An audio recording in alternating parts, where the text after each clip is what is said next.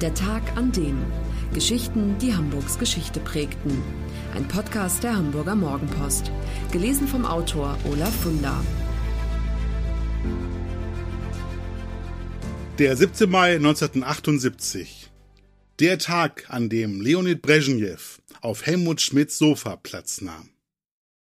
Als Helmut Schmidt Bundeskanzler war, gingen in dessen Haus in Langenhorn die Staatsgäste nur so ein und aus.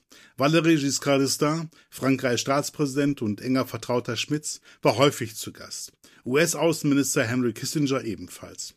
Für großes Aufsehen sorgte 1978 der Besuch eines der mächtigsten Männer der Welt.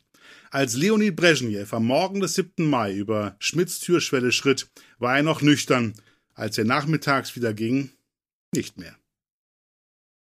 Der Generalsekretär der KPDSU hält sich im Mai 1978 zu einem Staatsbesuch in der Bundesrepublik auf.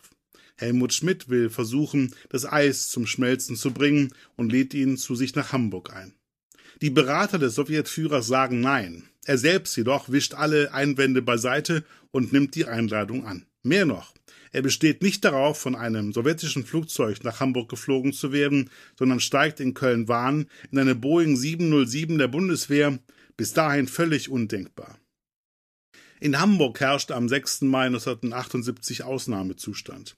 Die Polizei ist in Aufruhr, Gullidecke sind verschweißt, 3000 Polizisten säumen die Straßen, als der Wagen mit dem Staatsmann vom Flughafen Richtung Innenstadt fährt.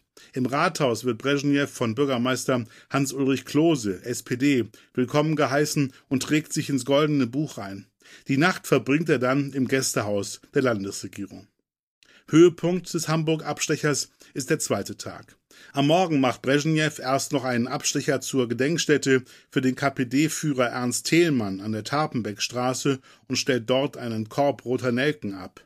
Danach aber geht's direkt weiter in den Neuberger Weg, wo schon zahlreiche Nachbarn und Schaulustige warten. Alle wollen Brezhnev sehen und ein Erinnerungsfoto von ihm schießen. Von dem recht bescheidenen und vor allem kaum geschützten Rotklinkerbau mit Jägerzaun ist Brezhnev überrascht. Hier wohnt Helmut Schmidt, der Bundeskanzler. In der Sowjetunion wäre sowas undenkbar. Die Datschen der sowjetischen Politiker liegen hinter hohen Mauern verborgen.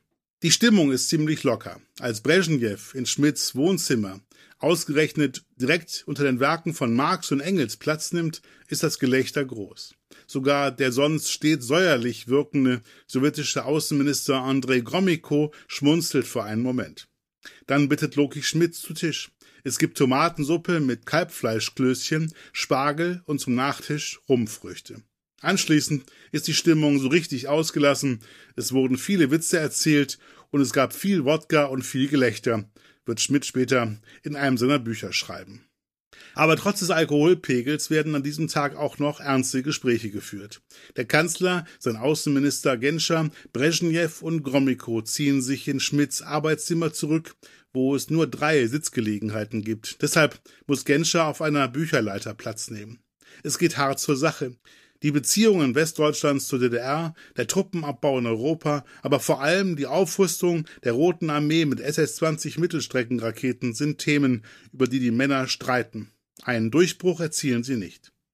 Noch am selben Tag reist Brezhnev ab.